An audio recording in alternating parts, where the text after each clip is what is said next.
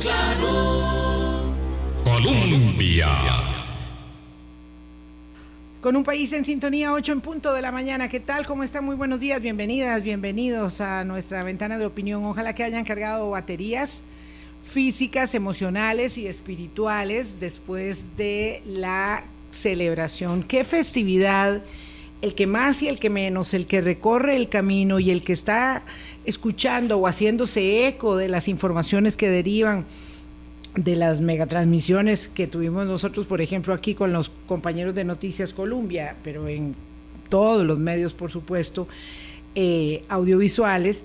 Lo cierto es que eh, se contagia uno mucho de, de, esa alegría que se respira en el ambiente a propósito de la celebración ayer ya de la Virgen de los Ángeles, pero que además es una que se, que se adoba durante varios eh, días, incluso semanas antes. Y hoy, bueno, volvemos en este pequeñito espacio que nos queda de la semana, jueves y viernes, a hablar sobre temas de interés nacional y como saben, tocamos temas estructurales, temas coyunturales, temas locales e internacionales.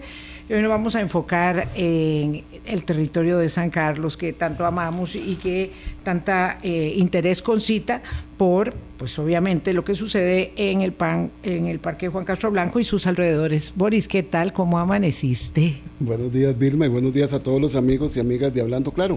Aquí bastante bien. Eh, ¿Vieron el tono con el que hice la pregunta? sí, no tan apaleado como vos pretendías que iba a llegar. No, yo no pretendía nunca ningunear el esfuerzo de mi amigo, que además llevaba mis intenciones y era un saquillo pesado. Pesado. De intenciones que yo, yo pedí. Eh, este, eh, confesar una cosa. Sí. Ahí en la estación de servicio de gasolina en Ochomogo, me encontré una querida alumna y me dice, profe, lo veo muy mal. Y le digo yo, sí. Entonces me bajo un poquitico. Ella ve bien. Sí, ella, ella ve veía bien. Ella me bajó ahí hasta el, hasta el cementerio de, de Cartago, porque sí, ya, yo hacía muchos años que no hacía esta, este recorrido. Pero después, este... Compensé, Tomó fuerza. Compensé. Tomó no, fuerza. Compensé porque unos queridos amigos estaban allá en las transmisiones especiales que se hacen de la, de la ceremonia de la peregrinación de la Virgen de los Ángeles. Entonces, después de que me devolví a buscar el tren y me di cuenta que estaban ahí, me devolví otra vez para irlos a saludar. Oh. A compensar ese cachito que me hicieron. El, el, afecto, el afecto mueve siempre sí. a las personas. Bueno, me alegro mucho que haya llevado mis intenciones y todas las demás que llevaba, las propias y sí. las de otras personas que, que, querés. Y así va mucha gente. Don Lidier Esquivel, nuestro invitado de esta mañana, eh, jefe de investigación y análisis de riesgo de la Comisión Nacional de Emergencias, una persona con la que hemos compartido décadas, décadas de trabajo periodístico. Es que cuando uno dice décadas, Son Don décadas. Lleva 30 y pico y yo 40 ya le voy ganando, por supuesto. Antes de que él llegara a la comisión de emergencias ya nosotros hacíamos pininos en el periodismo. Eh, pues él también fue a la romería. Don Lidier Esquivel, muchas gracias por atender nuestra invitación. Muy buenos días. Bueno, muy buenos días, don Boris, doña Vilma. Encantado de estar acá de nuevo. Eh, bueno, yo hice la romería, pero ya hace más de una semana, así que tuve chance de recuperarme. De e inclusive ir allá por Aguasarcas, eh, estar allá una semanita también. Y la romería y después se fue para Aguasarcas. Exactamente. Entonces, este, he tenido tiempo para recuperarme y ver otras cosas también. Ah, dicho, bueno, no. Y si algo hay que reconocerle a don Lidier Esquivel, son años de trabajo, años de investigación y dedicación a la prevención y a la atención de emergencia. Yo me alegré mucho cuando Vilma me dijo que iba a ser el invitado que teníamos hoy. Tuvimos que empujarlo, porque sí. digo, a no a don Lidier, sino a la circunstancia de la agenda, porque es que están moviditos. Sí, estamos Siempre muy movidos. Eh, ayer tuvimos el paso de la onda tropical número 25. Eh, llovió en varias partes del país, en la zona norte no fue la excepción, también llovió, pero no tuvimos una incidencia al menos importante, aunque sí tuvimos lluvias fuertes en el Pacífico, Pacífico Sur, Central y Valle Central fueron como las zonas Ah, y también la península de Nicoya. Fueron como las zonas más eh, movidas por las lluvias de ayer tuvimos una pequeña erupción en el volcán Poás, eh, nunca falta las, eh, los sismos, tuvimos un sismo frente a la costa del Pacífico Sur, así que en este país eso nunca aburre, Nunca aburre. Siempre y su trabajo tiene de todo menos tedioso. Bueno, al menos el Instituto Meteorológico nos dice que vamos a tener unos días calmos, Pareciera viene polvo del Sahara, pero el CIMAR nos avisa que vamos a tener mareas altas. Ah, bueno, ese es otro tema, tuvimos mareas altas el fin estos días anteriores, así que eh, y durante esta semana. Así que este, este país da para todo. En este tema da para todo y todos los días, ¿verdad? Sí, Es, es, que, claro, lo hablábamos el viernes cuando estuvimos aquí con Carlos y Freddy Méndez. Este es un país que tiene efectivamente de todo. Y bueno, los geólogos lo saben muy bien, pero los que no somos geólogos y somos ticos también lo sabemos a fuerza de realidades, ¿verdad?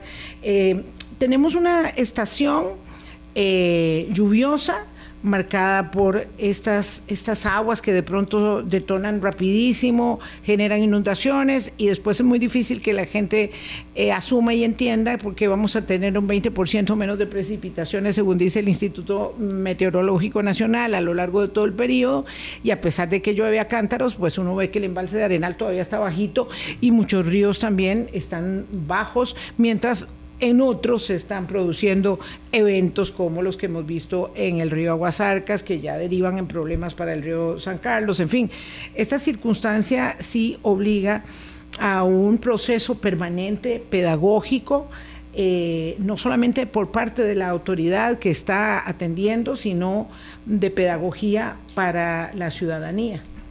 Eh, indudablemente, vamos a ver. Em, Tal vez eh, Aguasarcas nos sirve en este momento como una, una vitrina eh, para eh, posicionar el tema en, en, los medios de comunicación, en la opinión pública, en, en el ojo de la, de la población en general pero tampoco debemos perder la perspectiva de que tenemos muchos, cuidado y no cientos de aguasarcas en el país. Em, tenemos, eh, por ejemplo, amplias zonas en, en, la, en, la, zona de Los Santos, en la franja sur de la gran área metropolitana, eh, sectores eh, o cantones como Acerría, La Juelita, Desamparados, Acosta, Puriscal, algunas zonas altas de Pérez Celedón. hace, hace un tiempo relativo corto que estuvimos manejando algunos problemas también en corredores, en el río Abrojo, en la zona de Lagarto de Río Claro. Eh, ahorita mismo hay un reporte de posiblemente una obstrucción y algunos problemas en la parte alta del río, eh, río Claro, en Golfito. Eh, así que esto es de todos los días, es de todos los días y indudablemente hay que educar, hay que informar, hay que estar constantemente insistiendo en el tema. Em, es el país en el cual vivimos, desarrollamos nuestras actividades, ubicamos nuestras viviendas, nuestros negocios, la infraestructura pública está en territorio que presenta esa, es, esas características ya de por sí naturales y donde indudablemente hay una tarea eh, pendiente o una deuda pendiente también, si se quiere ver de esa manera, que es el ordenamiento territorial. Tenemos un problema de ordenamiento territorial que tiene décadas de venirse arrastrando y donde eh, lo confirmamos cada vez que ocurre un evento de esta naturaleza. La ocupación eh, de áreas de inundación, áreas de flujos de lodo en este caso, que a veces es evidente, a veces uno dice, pero a veces es sentido común, pero algunas veces no lo es tanto. En el ánimo pedagógico, antes de entrar a puntualizar el caso que queremos observar, don Lidier Esquivel, em, se suele señalar popularmente, ¿verdad?, que el río invadió a la construcción, a las casas, a los negocios, ¿verdad? Eh, no importa si estamos hablando de San Carlos o de Turrialba, ¿verdad? Y lo cierto es que en algún momento existían o no existían por entonces, no lo sé, los permisos de construcción, eh, pero si no planes de ordenamiento territorial, las personas construimos casas, edificios, eh, establos, granjas en cauces mayores de ríos, por ejemplo, y luego de pronto viene esta, esta sorpresa, este dolor, como en Orosi, ¿verdad? Eh, de que es que el río se nos, se nos metió, nos invadió, pero nosotros invadimos el río. Así es. Yo creo que este país es bendecido. Tenemos miles de ríos, quebradas, acequias, inclusive eh, hay una imagen que es muy reveladora de esto, eh, una imagen donde se proyecta en el territorio nacional todos los ríos, quebradas y acequias que tenemos y no hay un centímetro cuadrado del país que no exista. Inclusive aquí mismo en la ciudad donde estamos ahora, eh, no es porque, si no los vemos, no es porque no los hay, es que fueron cubiertos, fueron cementados, entubados y de pronto nos olvidamos de ellos, pero ahí están, lamentablemente. Y hay dos, dos actitudes que tenemos que posiblemente son muy humanas, no necesariamente son de nuestra sociedad, y es creer dos cosas que son errores absolutos. Uno de ellos es que si pasó una vez no va a volver a pasar, porque han pasado 30, 40, 50 años o varias generaciones sin que suceda un evento y lo olvidamos. Entonces creemos en, primer, en primera instancia que ya no va a volver a suceder. Y lo otro es creer que eso a mí no me pasa.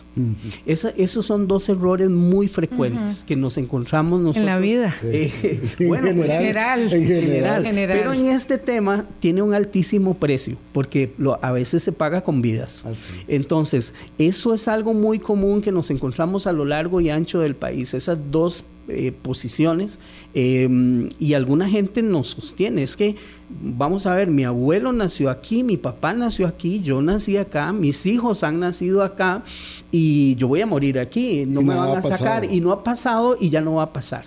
Eh, y otro, y otro tal vez, em, otra, otra creencia que algunas veces tenemos en esto es que con obras podemos resolver el problema. Entonces, algunas veces hay una enorme presión por construir un dique, por hacer un dragado eh, e inclusive inmediatamente después levantar toda restricción porque el dique se ve muy fuerte, se ve muy sólido, eh, nuevo, pero eh, lo cierto es que ninguna de esas obras resuelve un problema de inundación. La única manera de resolver esto es devolverle al menos, y esto es un mínimo posible, eh, digamos que es, que, es una aspiración mínima, es al menos devolverle el área de protección que está regulada por ley en este país, en los ríos y quebradas, eh, desde los años 50, ¿verdad? Sí. Vamos a ver. espérate, es que Lidier nos pone aquí en un tema filosófico complejo, ¿verdad? Porque él reconoce que todo el país, nuestro país es hermosamente quebrado geográficamente, geológicamente, y entonces somos una gran alerta, ¿verdad? Y porque no haya pasado por mi propiedad o por mi comunidad o por el lugar donde yo vivo no significa que pueda pasar. Y esto que decía Lidier, la gente se, se asusta, se exige que haya dragado de ríos, obras este, que vayan a mitigar, pero no necesariamente esas obras van a ayudar posteriormente al proceso de recuperación. Sí, que, Vamos a... que, me, quedé pensando, Lidia, me quedé pensando. Bueno, una lección que tuvimos eh, el viernes pasado, incluso después del programa, una, una gran lección que tuvimos de, de geología. Eh, con don Freddy Méndez nos dejó eh, realmente este, impresionados respecto no solo de su conocimiento, sino además de este, la vulnerabilidad de la que uno evidentemente mm, mira hacia otro lado respecto de la, circunstancia propia. Uno sabe que un chileno, siempre se dice eso, al nacer va a vivir eh, seis terremotos, Algo ¿verdad? Más o menos, eso es lo que le toca eh, vivir en promedio, según lo que habíamos escuchado. Bueno, y ahí nosotros tenemos, además de la sismicidad, tenemos esta cinturita de América eh, con la confluencia del Pacífico y del Atlántico y una cantidad impresionante, ¿verdad?, de fenomenología eh, que, es lo que hemos estado, digamos, viendo como eh, forma contextual con Lidia Esquivel eh, de la Comisión Nacional de Emergencias. Vamos a hacer una pausa, así nosotros traemos el cafecito a la mesa, 8.14 de la mañana, y entramos en materia qué está pasando en el Parque Juan Castro Blanco, qué está pasando en la confluencia de los extintos eh, El Viejo, El Porvenir, eh, Platanar, ¿verdad? Mm. Todo ese bloque montañoso eh, tan hermoso que nos provee de unas aguas tan deliciosas como las aguas termales, también están hablando eh, sobre muchas circunstancias que se están produciendo en el lugar y que se vuelcan en coladas de lobo. No son cabezas de agua, son cabezas de lodo, ¿verdad? Que van bajando. Y, eh, y claro, por supuesto, el lodo, los árboles, todo lo que hemos visto. Y hay muchas cosas que queremos saber, dónde están las zonas de peligrosidad, cuáles son las poblaciones que pueden potencialmente ser más afectadas, qué está pasando con la cantidad de esos sedimentos que ya están en el río San Carlos, qué está pasando con el azufre liberado por los deslizamientos, cómo se está guardando ahí eh, eh, en pequeñas positas agua que en algún momento saldrá. En fin, son muchas preguntas. Ya volvemos. Colombia con un país en sintonía. Son las 8.18 minutos de la mañana. Hoy conversamos con don Líder Esquivel. Él es geólogo, pero es eh, con una vastísima experiencia el director de análisis e investigación de riesgo de la Comisión Nacional de Emergencias. Eh, lo que ha sucedido en ese lugar maravilloso, que es el segundo sitio de recarga a nivel nacional de lluvia normal, y de lluvia horizontal, porque ya aprendimos el concepto de la lluvia horizontal, que son las nubes, eh, en el Parque Juan Castro Blanco y todos los lugares adyacentes, eh, pues de pronto nosotros lo que observamos son las manifestaciones evidentes de la naturaleza sobre procesos que se van dando ¿verdad? a lo largo de meses, de años y de décadas en un terreno en particular. Mm. Entonces, eh, aquí hemos encontrado y ahí yo quisiera, don Lidier, que usted fuera todo lo amplio que necesitase ser, eh, una situación, digamos, de sorpresa que mm, a nuestro juicio inicialmente pareció eh, dársele, digamos, poco significado. Fue tratado como un evento, digamos, aislado, que ya había pasado eh, en su peligrosidad pero bueno, de lo que pasó el 15 de julio a lo que pasó luego el 24 de julio y ahora no sabemos si puede pasar más, pues nos dimos cuenta que efectivamente el riesgo no había pasado y la situación era mucho más, mucho mayor de las 40 hectáreas que inicialmente se habló de un deslizamiento, incluso por parte mismo de la, de la comisión. Y quisiera que nos pudiera explicar, ya le digo, cuán extenso como sea necesario. Eh, bueno, la zona alta del río Aguasarcas es un, es un territorio maravilloso por lo que hemos visto. Es una, una zona de captura de agua eh, inmensa eh, y en un volumen además enorme. bueno, se le llama el Parque del Agua por eso. también tiene algunos otros nombres que reflejan parte de su historia. Hay una quebrada que se llama Oro, o que hace referencia a una extracción histórica que ya habíamos perdido en la memoria algunas personas, no todo el mundo, eh, de actividad extractiva en la parte alta superior. Estamos hablando de hace muchas décadas, cuando esto no era una zona protegida. Eh, el área es boscosa, de una pendiente fuerte, de un acceso difícil eh, y donde prácticamente llueve todo el año. Verá, prácticamente esa zona alta está cubierta de nubes prácticamente todo el año, está en una influencia del Caribe, de ingreso de humedad del Caribe y, eh, y, por lo tanto casi que cualquier evento, onda tropical como lo hemos visto en estos días anteriores, eh, frentes fríos, eh, le generan una, una importante aporte de agua en un terreno que, em, que está bajo la tutela de Copelesca. Copelesca es una institución estos días que he tenido la oportunidad de hablar y coordinar con algunos de sus funcionarios eh, con muchísimo potencial, potencial técnico de información, herramientas, recursos también. Y eh, obviamente mm, no vamos a dejar pasar esa oportunidad de tener una institución que administra ese territorio en la parte alta con, esa, capacidad de información eh, y, y recurso técnico disponible y además con toda la disposición de colaborar eh, y de apuntarse. No, maneja el parque, maneja la zona de ah, influencia. Sí, exactamente. sí, alrededor, toda la zona. Sí, porque hay que recordar una cosa, en la parte baja del río Aguasarcas hay un proyecto, Aguasarcas 1, eh, donde se recoge, eh, hay un canal de derivación en la parte baja del río que va hacia un embalse y se genera energía hidroeléctrica y, y regresa esa agua más abajo, unos kilómetros más abajo del río. Eh, para ellos, es muy importante la salud, entre comillas, del cauce, porque los sedimentos eh, bajan la capacidad de producción, deterioran toda la infraestructura, eh, así que para ellos mantener la parte alta del río en buenas condiciones, reforestado, eh, con la menor cantidad de producción de sedimento, es muy importante para su actividad en la, en la parte baja. Y monitorean la zona y monitorean y se monitorean la zona y el cauce, pero con las limitaciones que tiene el, lugar. O sea, no es como un río accesible de estos que tenemos en la gran área metropolitana, que le podemos llegar en carro relativamente rápido, sino que la logística tiene lo suyo. Sí, lo que pasa es que además cuando se habla de monitoreo de la zona hay que tener mucho cuidado, porque una cosa es el monitoreo para ver el cauce para determinar el flujo de la producción de la energía y otra cosa es la investigación permanente de campo eh, científica, ¿verdad?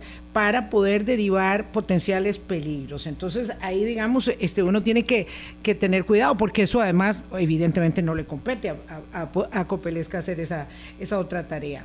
Eh, Así es. Lo cierto es que decíamos, eh, don Lidier, que pues cuando se produce el evento, entre el 15 y el 17 de julio, se dice ya el 18, bueno, ya pasó el peligro, fueron unas 40 hectáreas y la cuestión, digamos, ya está controlada. Pero y la naturaleza este, hace lo que quiere y lo que debe y no estaba controlado el evento, no eran 40 hectáreas, las cosas eran mucho más severas y lo que vimos el 24 de julio, ¿verdad? Este, era impresionante. Parecía como de una película porque se veían las personas así pequeñas frente a la magnitud eh, de, la, de la naturaleza personas que evidentemente no habían recibido ninguna instrucción, no tenían ninguna eh, forma de protegerse, sino que correr y por dicha que corrieron todos a tiempo. Es decir, yo todavía no entiendo cómo no estamos lamentando ninguna muerte en lo sucedido en la parte baja ya en, en Aguasarcas propiamente. Entonces, eh, ¿cómo hoy describiría usted la situación que, se, que ocurrió eh, entre las iniciales 40 hectáreas eh, que se dijeron de, deslizamiento y de barrida de producto eh, las doscientas y tantas que señalaba el geógrafo de la zona, don Carlos Méndez, los 13 millones cúbicos que determinó posteriormente el Oxicori y el potencial de mayores deslizamientos debido a que nos falta la mayor parte de la estación lluviosa y que además están depositándose en pequeñas pozas materiales de agua de las mismas, digamos, capacidades de producción acuífera que tiene esa montaña. Claro, el, tema es retador y el escenario en general es muy retador. Hacia mediados del mes anterior, de julio, eh, ocurre un evento eh, y se empiezan a reportar flujos de lodo descendiendo por el río, eh, lo cual activa el equipo tanto del Comité Municipal de Emergencias de San Carlos como de la Comisión Nacional de Emergencias y la primera tarea era confirmar lo que estaba sucediendo al río. Em, con las dificultades del clima y con algunas, em, eh, la verdad es que con, un trabajo de, mucho esfuerzo y hasta, y hasta de, peligro para las personas que lo hicieron, eh, se tuvieron las primeras imágenes en la zona alta del río, se manejaron 40 hectáreas eh, que han ido cambiando el número. Eh, se ha hablado incluso hasta de 200 hectáreas en algunos casos. Em, hemos contado posteriormente con la colaboración de la sección aérea, eh, que tienen un avión eh, equipado con cámaras especializadas para lucha contra el narcotráfico, pero que en estos casos siempre han sido unos aliados estratégicos. ya los habíamos utilizado anteriormente con un deslizamiento en la parte norte del volcán Irazú y dan muy buen resultado. Así que ellos nos han hecho dos vuelos eh, a la parte alta cuando se ha abierto una ventana de tiempo que lo ha permitido. Y si bien es cierto, la zona de despegue sigue siendo aproximadamente de 40 hectáreas, este dato nos lo había dado Copelesca inicialmente. No ¿Qué es la zona de despegue? Perdón, es la zona donde se da el desprendimiento, pero ojo con eso. Ah, claro, el, desprendimiento, sí, mayor. digamos que, parece una tajada ahí de un como de un pastel de Pyrex. Algo Exactamente como si hubiera sido recortada. Es impresionante, ¿verdad? Líneas rectas, ¿verdad? Sí, en líneas, rectas. rectas. completamente. un rectángulo. Entonces, esa tajada original, esto, esto funciona más o menos como el efecto de la bola de nieve, porque se da un despegue original de aproximadamente 40 hectáreas, pero viene Bajando, viene bajando y ahí viene incorporando más material sobre el, del, de los alrededores, digamos que es la huella por donde va bajando el material y entonces cuando se considera toda esa área eh, se suma la cantidad de em, hectáreas que originalmente se habían considerado. Eh, el volumen es enorme. El volumen se cuenta en millones de metros cúbicos. Y vamos a ver, tal vez pecando de ser pragmático, 40 o 400 hectáreas. Lo cierto es que es un montón de material, es una cantidad enorme de millones de metros cúbicos que se han movilizado, que se han desplazado a lo largo del cauce del río Aguasarcas y que tienen un solo camino, que es el cauce del río y que han estado bajando y que posiblemente no van a bajar este, este, este invierno, esta época lluviosa, sino que vamos a tener que seguir manejando este escenario por varias épocas lluviosas de este año, del próximo y de varios años más. Don Lidier, sí, a mí me llamó mucho la atención en declaraciones que usted daba a los medios de comunicación allá en la zona de que iban a pasar meses para que la montaña se compactara. Y eso es lo que uno se pone a pensar. No sabemos ya cuánto material habrá bajado en, la, en los aluviones y cabezas de agua que ya pasaron. No sabemos cuánto va a seguir bajando. Entonces, ¿cómo una zona tan propensa a esos desprendimientos y deslizamientos, ¿cómo hay que atender eso? ¿Cómo tienen que entender las comunidades, las autoridades locales y nacionales esa permanente zona de riesgo y de alerta. Claro, e, e, es muy complejo, es muy complejo primero por las dificultades de accesibilidad a la parte alta. Esta semana, eh, no, perdón, este es que como con, con este con los feriados, con este jueves que tiene cara de lunes, este, esta semana que viene, el Instituto Meteorológico Nacional, en coordinación y por solicitud nuestra con Copelesca, van a instalar una estación meteorológica en la cima. Esta estación va a operar en la cima, exactamente al lado de donde está el deslizamiento de la zona en Pozo Pozo Verde. en, San José de la Montaña. Ah, San José, exactamente. Pozo Verde. Verde. Entonces, ¿Por qué es importante esta estación? de en esa zona, yo, don, La, zona es espectacular para visitarla, así que a pesar de lo que ha sucedido, yo recomiendo, porque Aguasarcas y esa zona de San Carlos es bellísima. Yo mm. recomiendo que no dejen de visitarla con tomando las seguridades del caso, pero es una zona espectacular que merece la pena. Yo adhiero la recomendación. No le vamos a hacer más daño no, no, a la zona. No, exactamente. No, no, no, y además, y previsión. Las personas pensamos siempre, ¿verdad?, que cuando hay un problema es un problema eh, que se... De todos. Que, no, que se extiende a todo un cantón, a toda, ¿verdad? No, está obviamente localizado. Eh, lo que sí es real, lo que sí es real es que hay zonas de peligrosidad y hay comunidades que están ahí, pero ya vamos a hablar de eso. Yo quería, nada más para terminar lo que, lo que estamos haciendo, porque también esto es parte del manejo post-emergencia. Eh, esa estación meteorológica nos va a dar una oportunidad porque es totalmente independiente, opera con, con panel solar eh, en la zona no hay electricidad eh, y eh, la estación nos va a dar la, la, estación nos va a dar la cantidad de lluvia lo más cercana posible al sitio donde está el deslizamiento y donde hay una zona que está deformándose indudablemente. Entonces, ese ese dato va a ser muy importante para nosotros, pero se alinea con en este momento son cinco estaciones de comunicación, pero posiblemente va a ir creciendo. Cinco estaciones de radio que opera las comunidades, las mismas comunidades y las instituciones locales en Aguasarcas a lo largo del río.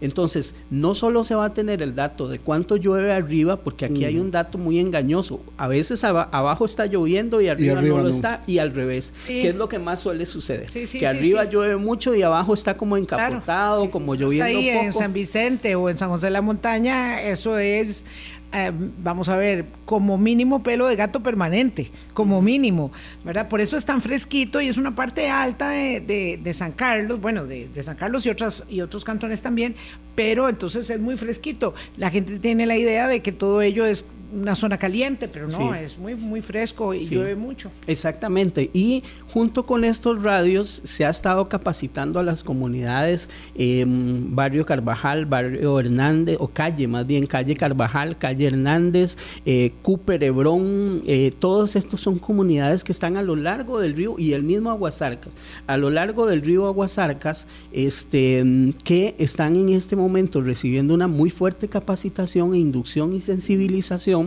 sobre los riesgos, sobre el tipo de terreno donde, donde están.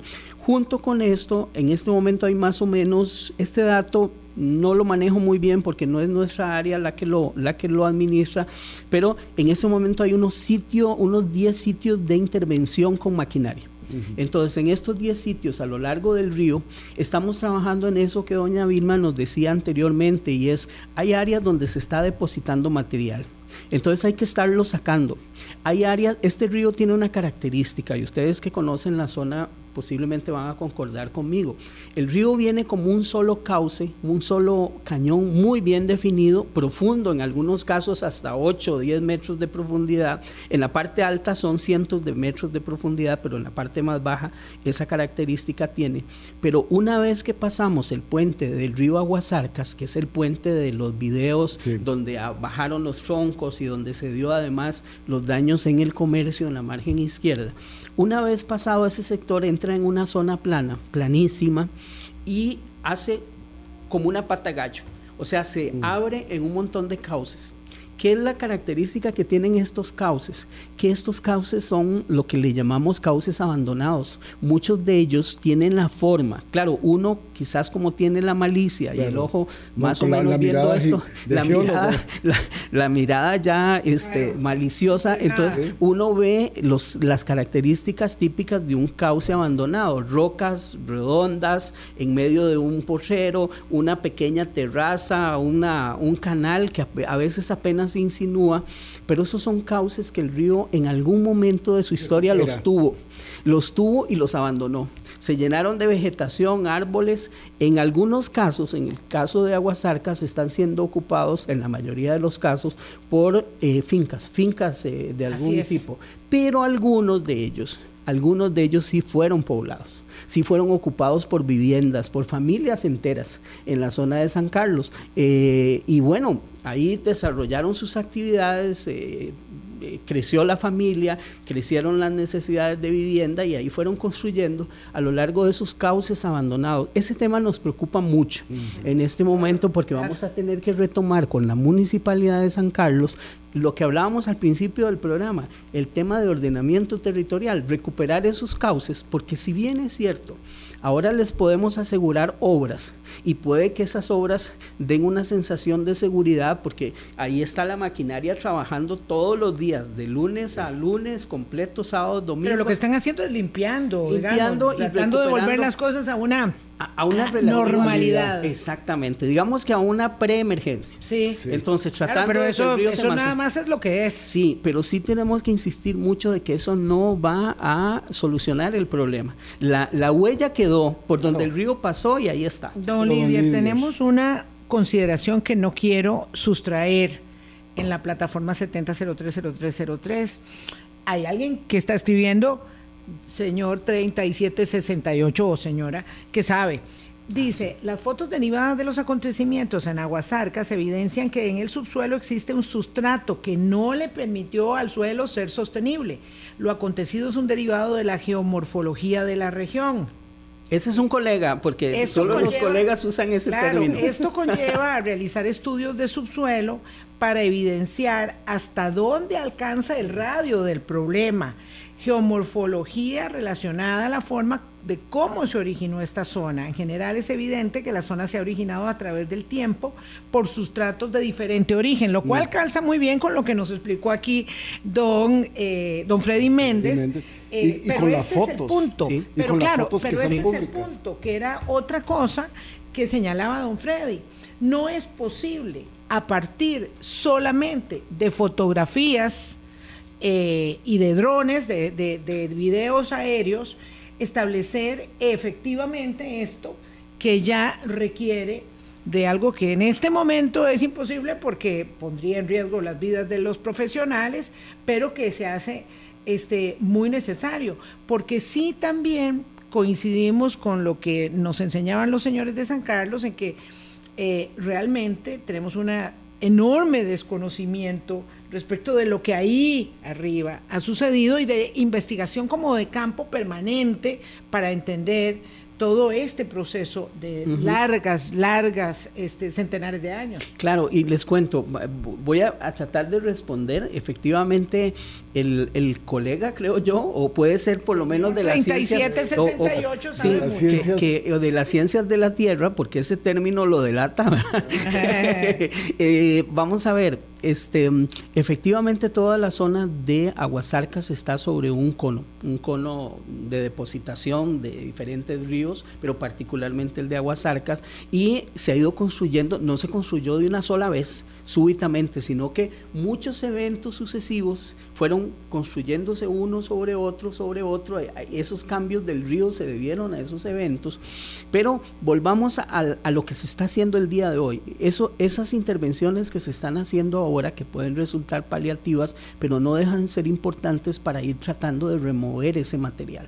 En, el sector de Cooper, la semana anterior, una maquinaria estuvo eh, tratando de sacar un, poco de empalizada, porque todavía nos quedaban algunos sitios donde, la, donde los árboles no se habían movido totalmente hacia el río San Carlos y de allí hacia, hacia el río San Juan.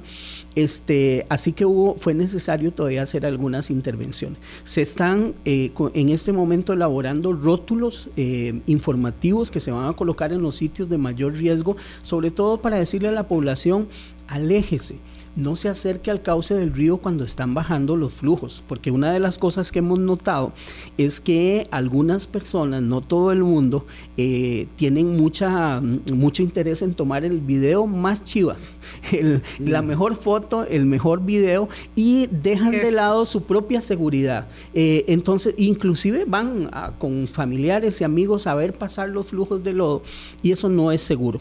Entonces, una de las cosas que queremos es advertirle a la gente, porque no podemos poner policías en todos los pasos del río, advertirle a la gente que esa no es una actividad segura. En el tema del el estudio de lo que está sucediendo allí, en la parte alta vamos a tener limitaciones posiblemente el resto de la época lluviosa.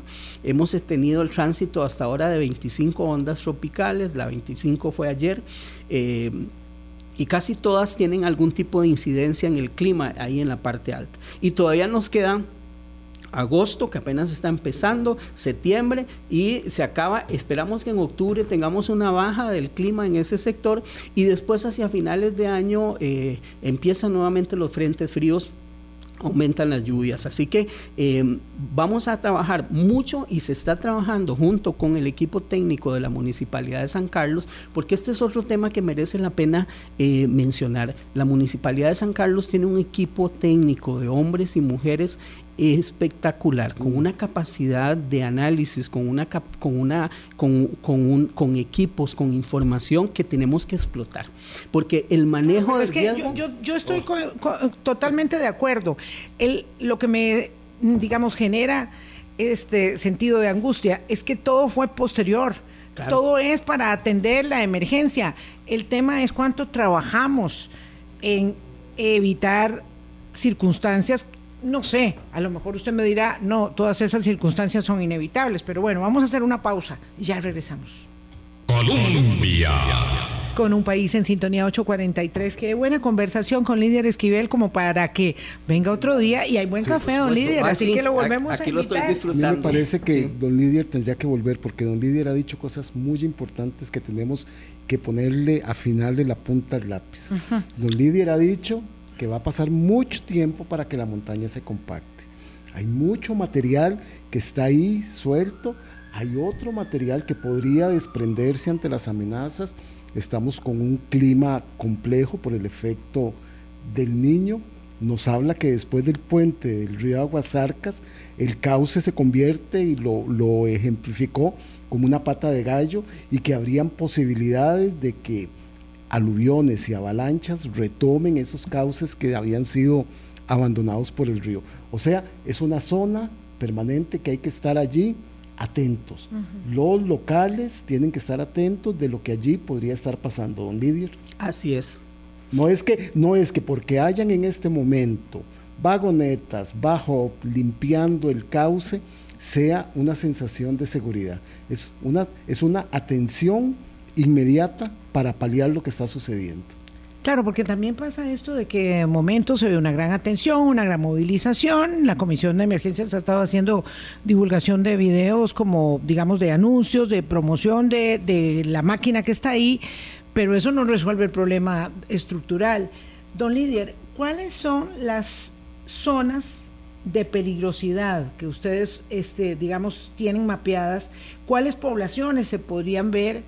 Más afectadas con un evento y tal vez la pregunta previa, ¿puede haber otro evento igual o mayor que el que ya se produjo? Indudablemente, yo voy a empezar por esta, por esta última parte. Yo creo que lo peor que podemos hacer es crear una sensación de que ya lo peor pasó. Eh, porque vamos a tener meses y años. Ni siquiera me atrevo a decir que va a ser un tema de esta época lluviosa. Vamos a tener muchas épocas lluviosas en una zona donde la época lluviosa es difícil saber cuándo se acaba y cuándo empieza, porque pareciera que llueve todo el año. Sí. Este, de hecho, cuando hay estación más seca en el Atlántico, se siente también mucho en esa zona más sequito, pero llueve parejo. Pero eh, hablamos de las, del eje montañoso, porque podría darnos la sensación en la parte baja que de pronto bajó un poco de lluvia, se siente un poco el sol, pero en la parte alta sigue lloviendo. La captura de agua es permanente, sobre ah, todo porque hay una nubosidad constante, deliciosa, una neblina espectacular, pero eso es captura de agua. Eso es captura de agua. Entonces vamos a ver, hay que aprender a vivir con ese riesgo. No existe el riesgo cero. En ninguna parte del país existe riesgo cero. en la vida aquí donde estamos nosotros en este momento. No, aquí menos porque hay demasiado, demasiado gris. Exactamente. Demasiado cemento. Entonces, para nosotros cuando, por ejemplo, cuando tomamos la decisión todas las mañanas de salir de nuestra casa, estamos haciendo una evaluación de riesgos. Tomamos un bus, tomamos nuestro carro, eh, nos echamos a la carretera, sabemos los riesgos de accidentes de, que podemos tener o que, o que pueden suceder ahí en nuestro entorno. Entonces, esto es parte de lo que tenemos que aprender a convivir y el mensaje que hay que dejar también de que aunque no existe el, riesgo cero, tenemos que aprender a manejarlo hasta cierto nivel. Em, em, los japoneses son muy pragmáticos en el manejo del riesgo y ellos ya tienen presupuestado pérdidas de vidas humanas y materiales en diferentes partes del territorio y no por eso dejan de usarlo, porque le sacan una enorme riqueza. Y lo más doloroso, Lidia, es que en situaciones como estas que están pasando las comunidades cercanas a Aguasarcas, es que la gente tiene temor, la gente quiere tener, preservar sus bienes, sus terrenos, y también se ve expuesta a soluciones rápidas y simplistas que no ayudan a la gestión integral del riesgo. Sí, una, una cosa que tiene que quedar muy claro es que no hay soluciones rápidas, como usted lo acaba de decir, ni simples, ni dolorosas porque otro de los temas que se tiene que abordar en esa comunidad y en cualquier comunidad de este país es la deuda que tenemos del ordenamiento territorial. Lo que se hace es cuando se aprovecha, y, yo creo que doña Vilma tiene razón cuando dice, es que eh, tenía que suceder el evento para empezar a tomar esta clase de acciones, pero esta ola nos sirve a nosotros para posicionar el tema. Ustedes manejan la agenda política de este país y económica, y ustedes saben que los temas prioritarios de este país con eso que ¿Verdad? Pero que los temas prioritarios de este país es salud, educación, es cierto. Eh, el déficit fiscal, el déficit fiscal y todo ese tipo de cosas. Entonces, nosotros no estamos en esa prioridad. Incluso los presupuestos institucionales han bajado bastante de todas las instituciones y esto nos limita mucho el que hacer. Ahora estamos trabajando desde el año anterior en, el, en, en consolidar un préstamo que se está haciendo con el Banco Mundial. Es un préstamo para hacer obra que quedó pendiente de varios decretos de emergencia después de COVID, que en COVID los recursos se agotaron para, eh, para atender la emergencia. Y, pero esto es muy importante porque tiene que ver con, de alguna manera, con Aguasarcas, porque una parte pequeñita de ese, de ese, de ese proyecto incluye el desarrollo de sistemas de alerta temprana en 33 cuencas. Obviamente esta está incluida. 33 cuencas en el país, eh, donde se va a instrumentalizar para su vigilancia, su monitoreo, su capacitación, eh, a la comunidad me refiero, eh, el ordenamiento, identificación de estas áreas, mm, actualizar los escenarios de riesgo que existen. 33 cuencas puede parecer poco en un país donde son cientos, honestamente, pero es un arranque.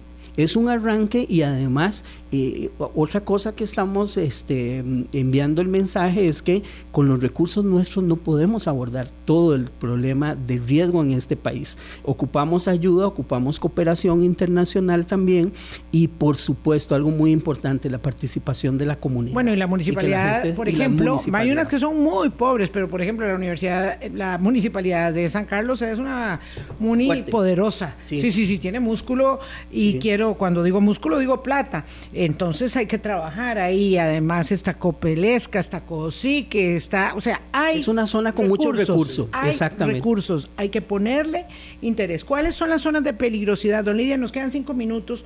¿Cuáles son las zonas de peligrosidad? ¿Qué pasa con esa cantidad de sedimentos al río San Carlos? Claro, ya uno sabe que todos los ríos desde la escuela dan al mar y en algún momento esto llega al mar pero ¿qué pasa con eso si implica mayor riesgo? Y luego no quiero que se acabe el programa sin que hablemos qué pasa con la liberación del azufre a partir del, deslizamiento.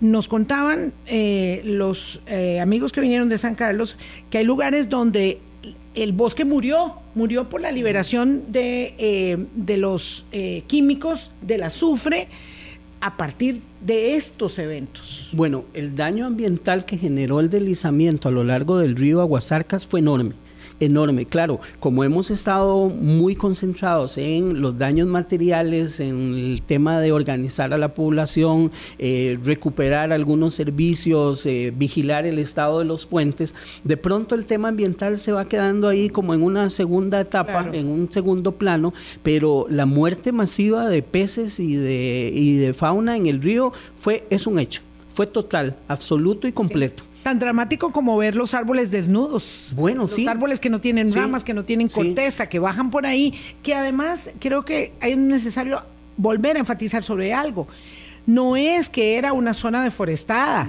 porque se lo eh, señalé aquí a un oyente, ya lo habíamos hablado la semana pasada, no es que esto ocurrió porque había una terrible deforestación, no se pueden ni sacar los árboles, ahí no hay como caminos para sacar en camiones los árboles. No, no, de hecho la semana anterior estuve, tuve la oportunidad de acercarme a un tronco que quedó ahí en, antes del, segundo puente, el que está por Ticofrut, este, ahí en un playón del río y estuve examinando de cerca el, un árbol enorme, gigantesco, eh, porque efectivamente de lejos da la impresión de que estaban como muy bien aserrados, este, se les había, se habían limpiado, derramado y todo eso, pero se confirma lo que se ha venido diciendo, es que la misma dinámica del flujo hace que los árboles roten, rocen entre sí y con, las rocas y con el entorno y entonces se van desgastando. Entonces ya cuando usted se acerca a uno de esos troncos lo ves todo deshilachado, lo ven todo deshilachado, claro. Eh, herido. Y, herido y como muy golpeado.